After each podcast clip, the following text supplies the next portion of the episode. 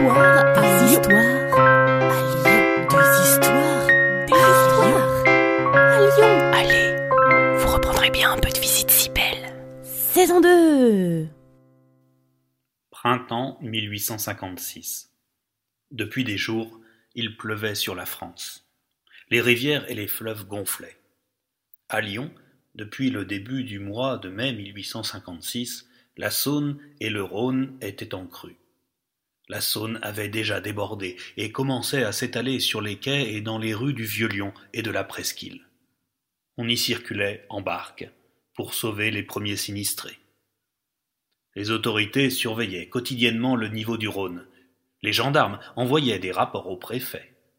Le niveau des eaux et l'inquiétude montaient chaque jour un peu plus. Mais le soleil était enfin de retour en cette fin du mois de mai 1856. On commençait même à prévoir une décrue du Rhône. Cependant, le préfet avait fait afficher des recommandations rive gauche pour éviter de vivre dans les rez-de-chaussée. C'étaient surtout des pauvres qui vivaient et travaillaient rive gauche du Rhône dans cet ancien faubourg de Lyon, la Guillotière comme on l'appelait, et dans la petite ville voisine Villeurbanne. Néanmoins, tout le monde reprenait espoir, et ce soir du 31 mai 1856, on s'endormit plus tranquillement. Mais dans cette nuit du 31 mai au 1er juin 1856, on entendit au nord de la ville, vers l'actuel parc de la Tête d'Or, un énorme vacarme. La digue qui protégeait la rive gauche venait de céder sur plus de 250 mètres. Une gigantesque vague d'eau envahit la guillotière du nord jusqu'au sud. Les maisons des pauvres, construites en pisé, s'écroulaient les unes après les autres. Les cavaliers de l'armée étaient sortis de la caserne de la Pardieu et frappaient avec leurs sabres aux portes et aux fenêtres pour que les habitants fuient. C'était trop tard. L'eau ne commença à descendre que deux jours plus tard, et les Lyonnais commencèrent, eux, à compter les morts. Plusieurs dizaines de cadavres furent retrouvés et il y eut plus de vingt mille sinistrés.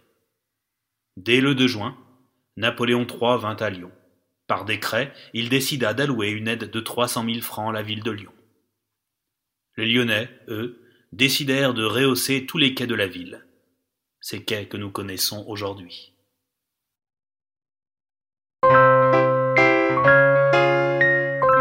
Vous reprendrez bien un peu de visite si belle.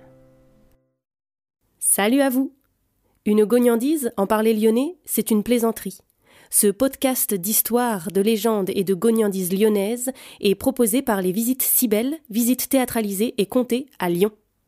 Vous pouvez nous retrouver sur les réseaux sociaux, Facebook, Instagram et Twitter. Pour réserver des visites, rendez-vous sur notre site web, vous trouverez le lien en description. Et pour connaître les prochaines histoires, abonnez-vous.